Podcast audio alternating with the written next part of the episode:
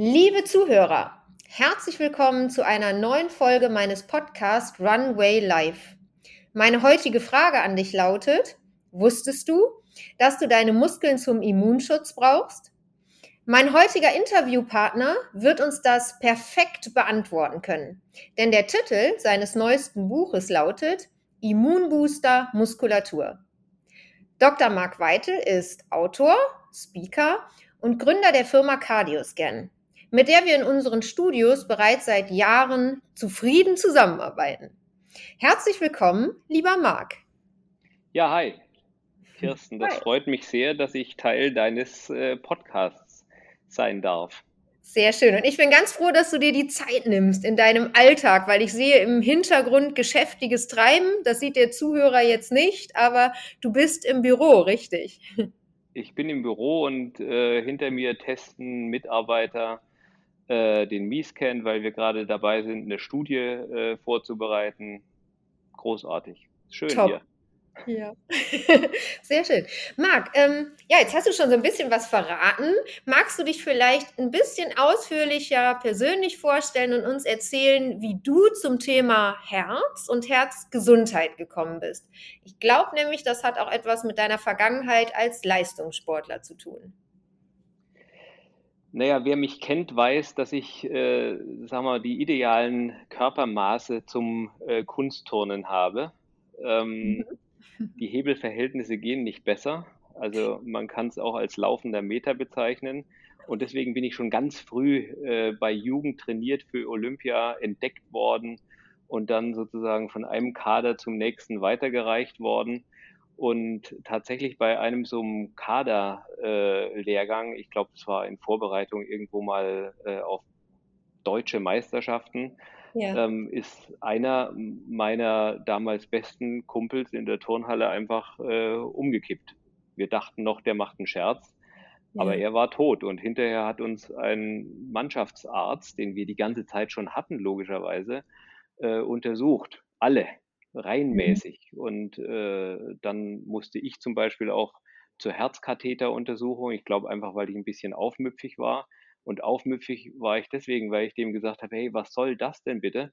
Ähm, ja. Hinterher untersuchen ist irgendwie eine schlechte Idee. Äh, man sollte das doch besser vorher tun. Und da war ich 14 und habe irgendwie wow. in diesem Moment die Entscheidung getroffen, ich muss irgendwas mal mit äh, Medizin machen. Und Jahre später äh, an der Uniklinik äh, ist mir bei einem Belastungstest, nicht mir, sondern einem Kollegen, äh, ein Patient äh, vom Rad gekippt bei so einem Stress-EKG. Und ich habe hinterher, äh, also ich habe es hinter mir im Labor sozusagen nur den Einschlag gehört und bin hingerannt, es war nichts mehr zu machen.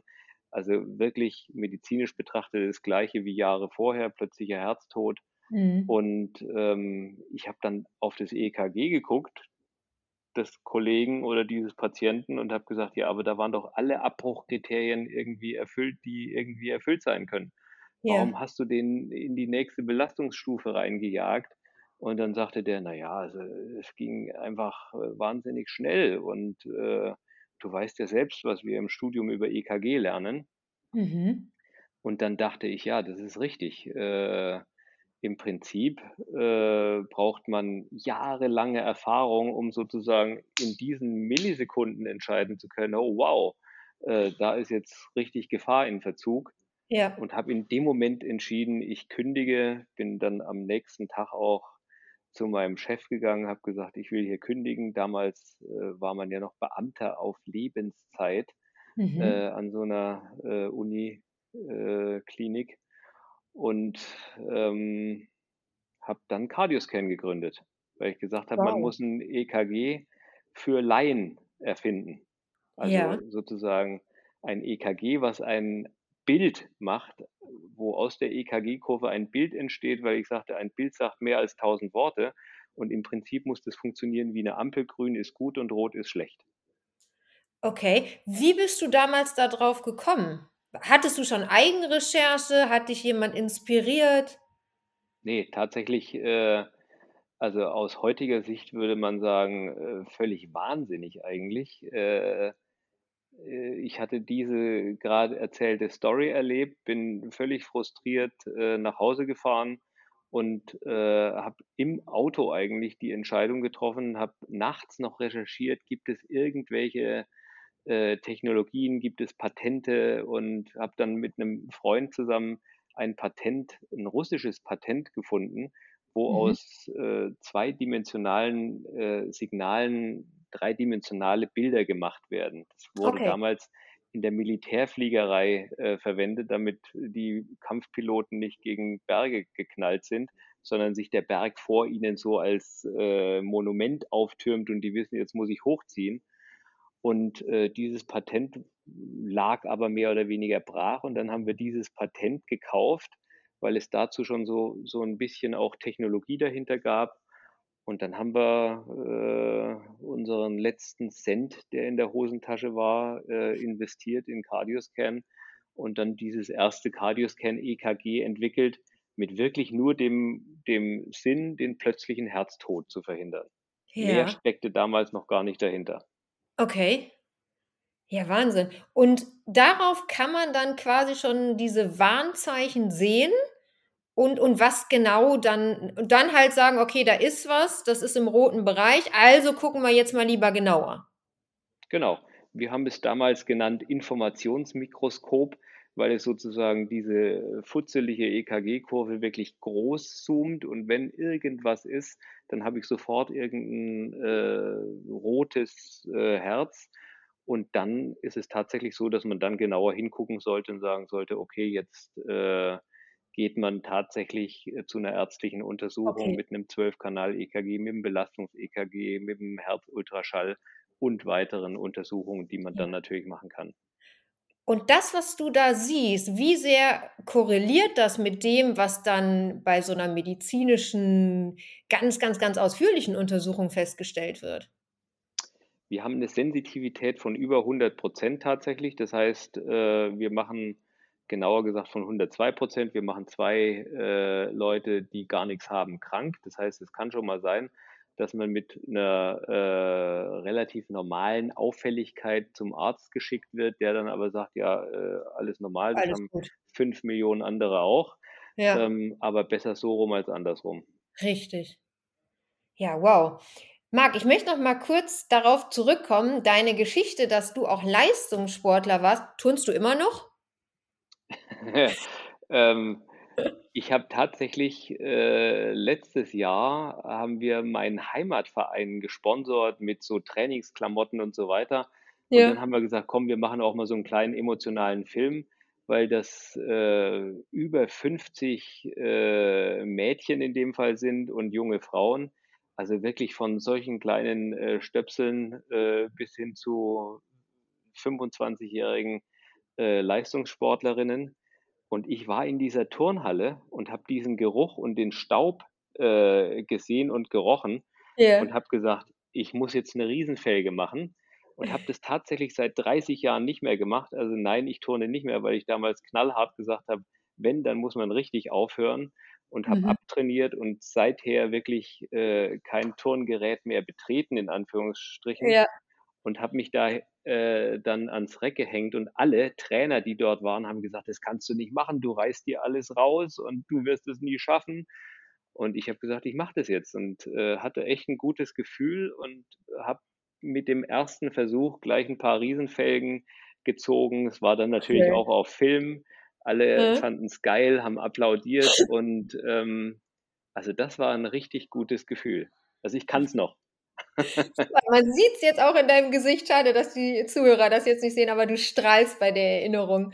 Ähm, und diese Tatsache, dass du auch Leistungssportler warst, die hat dir ja, glaube ich, so ein bisschen dazu verholfen, dass du auch mal einen nicht ganz unbekannten Leistungssportler coachen durftest, richtig? Erzähl uns doch mal, wie das gekommen ist und wer das war. Ne, ich habe ganz viele äh, Leistungssportler tatsächlich gecoacht, äh, angefangen eigentlich mit äh, Triathleten, äh, die dann auch äh, regelmäßig in Hawaii waren und dort auch ähm, unter die ersten drei gekommen sind, oh, wow. bis hin jetzt äh, zu äh, Wladimir Klitschko, den Boxer, den wahrscheinlich äh, jeder mhm. kennt. Ähm, ja, wie ist es gekommen? Der hat ein Produkt bei uns gekauft, hat äh, dann angerufen, weil er eine Frage zur Software hatte, hatte einen Studenten von uns, einen Werkstudenten am Telefon, der Ach. konnte die Frage nicht beantworten. Hm? Dann ist der äh, so ein bisschen sauer geworden, hat gesagt, sag mal, kann mich da mal jemand zurückrufen, der Ahnung hat von dem Produkt? Und dann ist es natürlich gleich hoch eskaliert. Oh, oh, oh, oh, da hat Wladimir Klitschko angerufen. Der äh, äh, Werkstudent äh, dachte nämlich tatsächlich, dass das gar nicht wirklich Wladimir Klitschko ist. Okay. Und dann landet es bei mir auf dem Tisch. Äh, der hat angerufen, ich soll ihn mal zurückrufen. So und dann äh, habe ich ihn zurückgerufen. Ähm, und so haben wir uns dann relativ schnell über diese Sportlerschiene äh, kennen und lieben gelernt. Ja. Und du hast ihn ja dann, glaube ich, in einer ganz entscheidenden Phase seines Lebens auch betreut, ne? Ja. Bis zu dem letzten Kampf äh, gegen Anthony Joshua, was ja der äh, fantastischste Boxkampf äh, der letzten Jahre tatsächlich war. Äh, nicht nur sein fantastischster Kampf, sondern wirklich die Boxszene sagt ja, das war einfach das der gigantischste Kampf, weil es da mal wirklich wieder äh, so richtig um alles ging. Das war Ja. nicht vorsichtiges Geplänkel, sondern äh, da wollten einfach von Sekunde eins beide gewinnen. Ja. Und er soll Leider. ja in Topform gewesen sein und sich auch außerordentlich bei dir bedankt haben. Also, das ist mir schon zu Ohren gekommen. Wie viele Wochen hast du mit dem gearbeitet, Marc? Was habt ihr da gemacht? Naja, es ist immer so wie äh, in jeder Sportart. Es gibt sozusagen die heiße Phase und in dem Fall ist die heiße Phase immer acht Wochen Trainingscamp vorm Kampf. Und Mhm. äh, wir haben natürlich äh, mehr oder weniger das ganze Jahr gearbeitet, aber in den acht Wochen vor dem Kampf natürlich tatsächlich jeden Tag äh, zweimal. Mhm. Wart ihr da zusammen dann in so 'nem Trainingslager? Wie muss man sich das vorstellen? Ist das so 'n Hotel mit 'nem Trainingslager oder ist das dann irgendwo an 'ner erklär mal, ich kann ich kann mich da so gar nicht äh, mir das gar nicht In vorstellen. also in dem Fall haben wir immer 2 verschiedene äh, Locations gehabt, 4 Wochen äh, sozusagen in 'nem echten Leistungszentrum, äh, Mhm. 4 Wochen dann noch mal äh, schon sozusagen näher an der Kampflocation äh, Mhm. dran in 'nem anderen äh, Trainingszentrum und so macht man das eigentlich Okay. üblicherweise. Ja, Also und du auch hast dann halt Olymp wenn ich jetzt Olympioniken betreue, dann dann sagt man ja nicht, man trainiert jetzt 8 Wochen äh, in Deutschland beispielsweise. Wenn der äh, die Olympiade aber in Mexico City stattfindet, dann sollte man Ja. irgendwie äh, vorher schon mal sich an die Verhältnisse akklimatisieren. Mhm, mhm. Und dann habt ihr immer tagesaktuell geschaut, in welcher Phase wie belastet oder regeneriert befindet er sich? Absolut, das ist das Ja. äh, A und O, Mhm. denn alle Sportler möchten natürlich immer möglichst viel tun, weil wenn sie zu Mhm. wenig tun, dann haben sie das Gefühl, das reicht nicht, äh, um wirklich top zu sein. Der Trainingseffekt entsteht aber, wie wir alle wissen, in der Regeneration. Und Ja. das Wichtigste ist, äh, zu wissen, wann sozusagen kann ich jetzt wirklich Vollgas geben und wann muss ich mal äh, entweder regenerativ trainieren oder sollte sogar mal tatsächlich einen ganzen Tag aussetzen. Weil Mhm. wenn ich anfange, mich ins Übertraining reinzutrainieren, dann ist äh, und das ist so 'n ganz fieser, schleichender Prozess, dann ist 2 Wochen später der Ofen aus. Und äh, wenn das sozusagen grade kurz vor dem Wettkampf ist, dann äh, hast du natürlich echt schlechte Karten. Mhm. Schön. Boah, super interessant. Okay, dann übertragen wir das jetzt mal auf unsere zum Beispiel Zuhörer, die ins Fitnessstudio kommen. Da ist es ja genauso wichtig. Also, die muss ich ganz schön oft darauf hinweisen, so Überambitionierte, dass der Körper in der Pause besser wird und dass Training nicht gleich Training ist, sondern geplant sein will. Und da könnt ihr ja also, ich sage mal, euer Cardioscan, das ist ja mittlerweile so eine Apparatur, was dahinter steht, was man damit alles machen kann. Vielleicht kannst du mal kurz sagen, was ist sinnvoll, auch für den, der, sagen wir mal, 2 bis 3 Trainingseinheiten in der Woche hat, dieses System zu nutzen? Ähm, die Basis, die wir tatsächlich vor 20 Jahren entwickelt haben, das ist immer noch das Rückgrat des Systems. Das heißt, äh, ein EKG, was inzwischen längst nicht mehr so aussieht und so kompliziert ist, wie es noch vor 20 Jahren war, sondern das geht äh, quasi im Handumdrehen und dann bekomme ich daraus meine individuellen Herzfrequenzen, Ja. die inzwischen mit einer Genauigkeit in mehreren Studien belegt 99 Prozent zur anaeroben Schwelle haben. Und diese werden berechnet aus der Herzfrequenzvariabilität. Und die Herzfrequenzvariabilität zeigt auch einen Stresswert an und der sagt dir, äh, solltest du heute trainieren oder nicht. Jetzt in der jüngsten Weiterentwicklung, dem Mi-Scan und dem V-Coach, ist es sogar so, dass wir einen Recovery-Index haben und eine Trainingsbereitschaft anzeigen. Das heißt, das System Ah. sagt dir direkt, heute kannst du Vollgas geben, heute trainierst du bitte nur Mittel und äh, heute vielleicht machst du wirklich nur äh, regeneratives Training oder zum Beispiel überhaupt kein Herz-Kreislauf-Training. Mhm. Aber dann geht es natürlich weiter mit einer Körperzusammensetzungsanalyse, Stoffwechselanalyse, alles wichtige Themen, je nachdem, wen ich vor mir habe und wer äh, welches Ziel derjenige erreichen will. Ja.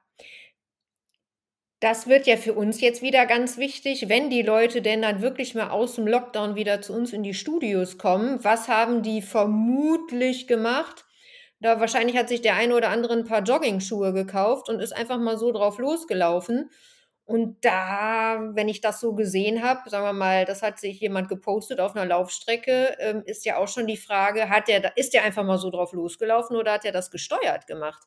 Und ich glaube nicht, dass die alle trainiert ins Studio zurückkommen. Vom Krafttrainingsaspekt her mal ganz zu schweigen, ne? Und sag mal deine Meinung. Wie, was sind da die größten Fehler gewesen und wie sollten die jetzt wieder einsteigen? Naja, ich sag äh, das wirklich brutal und äh, vielleicht darf man es gar nicht so hart ausdrücken. Ich mache es aber trotzdem. Äh, die Folgen dieses Lockdowns werden gravierend sein, was sozusagen den Anstieg von Zivilisationskrankheiten betrifft. Mhm. Anders gesagt, das Volk verfettet und verfault, im Kleinen wie im Großen. Und das ist so, wie wenn jemand heute anfängt und seit 20 Jahren äh, keinen Sport mehr gemacht hat, zum letzten Mal im Schulsport Sport getrieben hat, dann muss der eigentlich wirklich äh, angeleitet trainieren, weil jetzt einfach die Jogging-Schuhe schnüren und mal loslaufen, das kann gefährlich sein, weil wie viele. Corona-Verläufe gab es vielleicht, wo derjenige gar nicht wusste, dass er Corona hat. Und wer Corona hatte, der hat definitiv eine äh, Schädigung der äh, Gefäße rund um das Herz, also Herz-Kreislauf-Gefäße und ist damit gefährdet. Und äh, die Herzfrequenzvariabilitätsmessung wird dir zeigen, bist du jetzt fit zum Laufen oder bist du es nicht. Wir erklären mal ganz kurz für den Zuhörer, der diesen Begriff noch nie ges- ähm, gehört hat, Herzfrequenzvariabilität, also wie rhythmisch das Herz schlägt. Ne? Und da gibt es ja einen großen Trugschluss. Die meisten denken, glaube ich, naja, je rhythmischer, desto besser, aber dem ist ja nicht so richtig. Genau, also ähm, im Mikrobereich sozusagen sollte es äh, flexibel schlagen, das Herz. Ich sage immer, je flexibler der Herzschlag ist, desto flexibler kann das Herz oder der Körper auf unterschiedliche Belastungen des Alltags reagieren. Und wenn das ganz starr schlägt, äh, Mhm. das Herz, so wie äh, das Klopfen des Ste Spechts an den Baum, tak, tak, tak, tak, Ja. tak, tak, tak, dann äh, ist das eine gewisse Herzstarre, die nicht mehr auf unterschiedliche Belastungen reagieren kann. Und die schlimmste Folge ist dann eben der plötzliche Herztod. Mhm.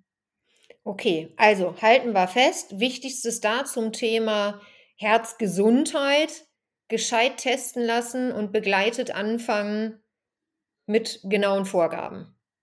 Genau, und deswegen haben wir auch äh, anders als viele andere, die sozusagen den Kopf in den Stand, Sand gesteckt haben oder wie das Kaninchen vor der Schlange saßen, die Zeit in Corona wirklich genutzt, um zu sagen, wir drehen nochmal jeden Stein um und sagen, wie können wir äh, unsere äh, Tests so convenient machen, dass ich vielleicht gar nicht mehr so viel Personalaufwand brauche, dass es kontaktlos geht, dass aus den Tests tatsächlich wirklich ein Trainingsplan, ein Ernährungsplan, aber Ja. auch ein Regenerationsplan rauskommt, weil diese Ganzheitlichkeit ist halt wichtig.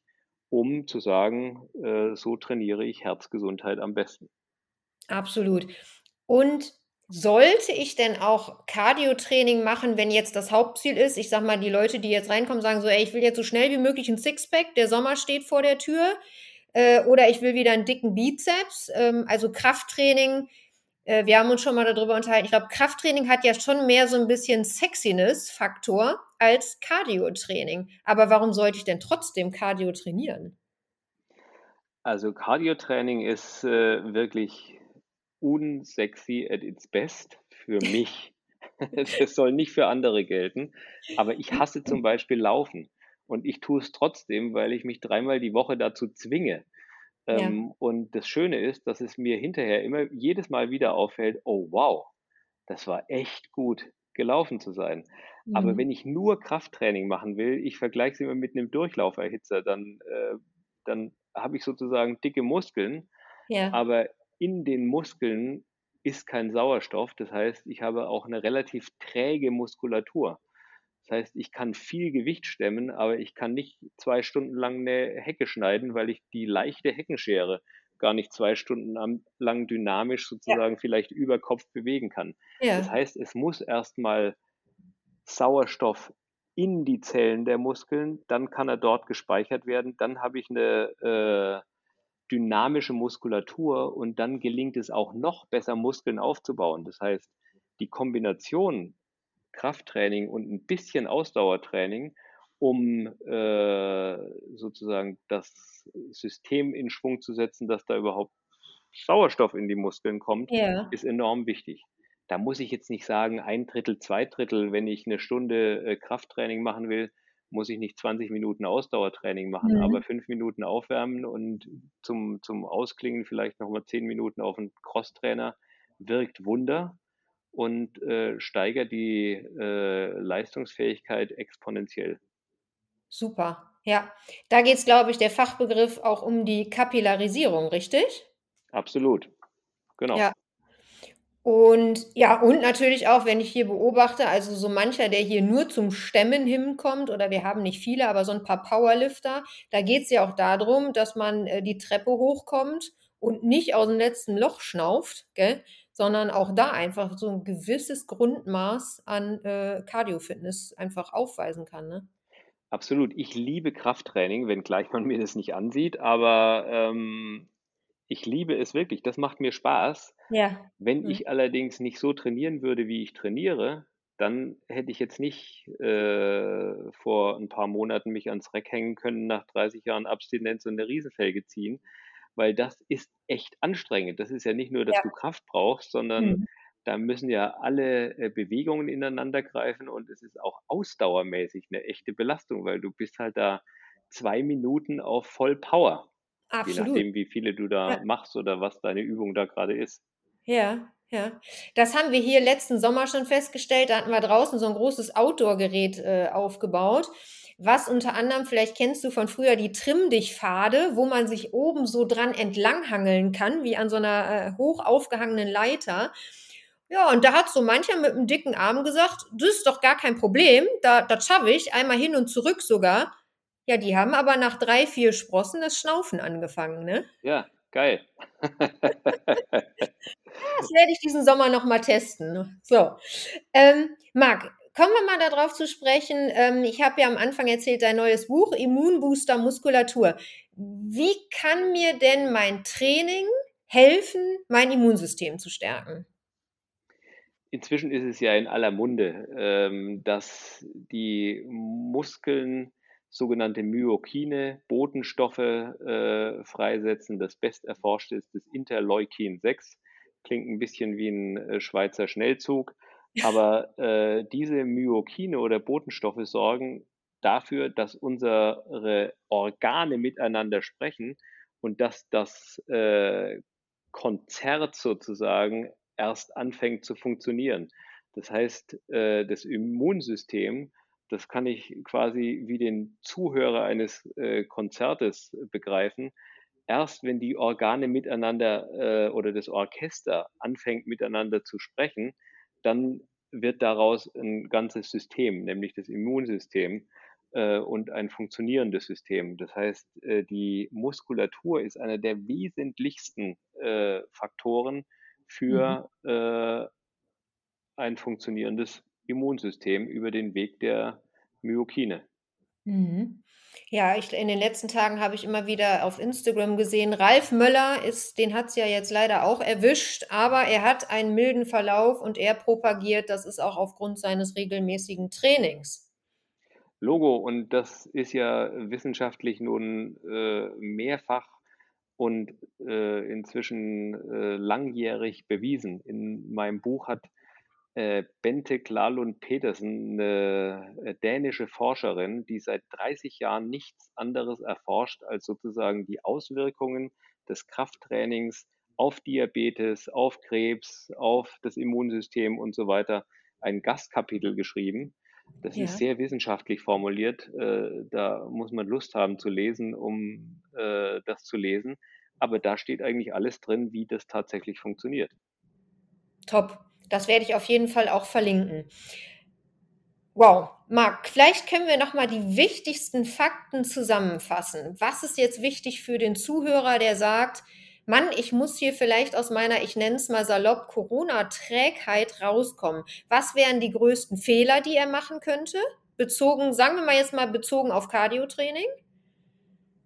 Also der größte Fehler ist einfach loslegen. Äh, vor allen Dingen, äh, wenn ich äh, schon tatsächlich eine Corona-Infektion hatte, dann führt nichts dran vorbei, in ein gutes Fitnessstudio wie zum Beispiel zu euch zu gehen und mhm. einen Check-up zu machen ähm, oder eine sportärztliche Untersuchung zu machen. Das heißt, der größte Fehler ist tatsächlich einfach mal, wie du gesagt hast, Jogging-Schuhe schnüren und drauf mhm. loslaufen. Also ohne mhm. Anleitung gefährlich. Okay. Ja. Gibt es noch was, was wir beachten müssen? Zu wenig Regeneration. Also diese Übereifrigen dann, ne? Absolut. Also äh, deswegen sage ich ja unter Anleitung trainieren. Das heißt, alle, die jetzt äh, sagen wir mal, zwölf Monate äh, zwangsruhig gestellt waren, ja. die müssen unter Anleitung trainieren. Und wo geht es besser als in äh, der wunderbaren Fitnessbranche, wo wir gut ausgebildete Trainer haben? Und äh, deswegen sollte man tatsächlich äh, nicht sagen, oh Gott, oh Gott, ich habe Angst, dass ich mich da infiziere, sondern nein, das mhm. Gegenteil, jetzt äh, ist der richtige Zeitpunkt, wenn ich auch noch nie was mit einem Fitnessstudio am Hut hatte, mich da anzumelden und zu sagen, jetzt gehe ich da zum Training. Schön, das ist super, dass du das betonst, ja. Und ich glaube auch gerade viele unterschätzen, was der Stress und die Angst auch wenn ich jetzt jemanden frage, der sagt nicht offensichtlich, naja, der hat ja nicht unbedingt Angst vor Corona, aber die Angst vor den ganzen Begleitsachen, ne? Bin ich vielleicht auf Kurzarbeit? Wie lange noch? Was passiert in der Gesellschaft unterschwellig mit uns? Diese Medienmeldungen, die Tag für Tag auf uns einströmen, die Wirkung aufs Herz, auf unser Stresslevel darf man, glaube ich, auch nicht unterschätzen. Nee, ich merke das an meinen eigenen Mitarbeitern hier ähm, die sind alle höchst motiviert grundsätzlich. Aber ich merke schon, wie sozusagen die Monate, an, deren, an denen zehren und wie die mhm. Moral der Truppe so langsam absinkt. Während ich im ersten Lockdown noch konsequenterweise, weil ja niemand wusste, wie geht man damit jetzt um, äh, alle ins Homeoffice geschickt hatte und selbst auch fast nur im Homeoffice war, ähm, bin ich jetzt äh, im zweiten Lockdown wirklich fast jeden Tag im Büro gewesen, einfach nur um den Klassenkasper und Pausenclown hier zu spielen und mit den Leuten zu reden und jedem mal übers Köpfchen zu streicheln und so weiter ja. und zu sagen, hey mhm. Leute, das wird wieder alles gut werden. So, ja. steckt den Kopf nicht in den Sand. Mhm. Also die Auswirkungen sind überall zu spüren. Ja. Ach schön. Vielen, vielen lieben Dank, lieber Marc. Ähm, für deine Zeit und ich hoffe, dass wir ganz, ganz bald wieder die Leute begrüßen dürfen und sie so betreuen können, ähm, wie du das auch an allen ans Herz gelegt hast. Kirsten, hat sehr viel Spaß gemacht. Ähm, ich wünsche dir einen schönen Tag noch. Ich euch auch. Alles Liebe Danke. und bis bald. Tschüss. Tschüss.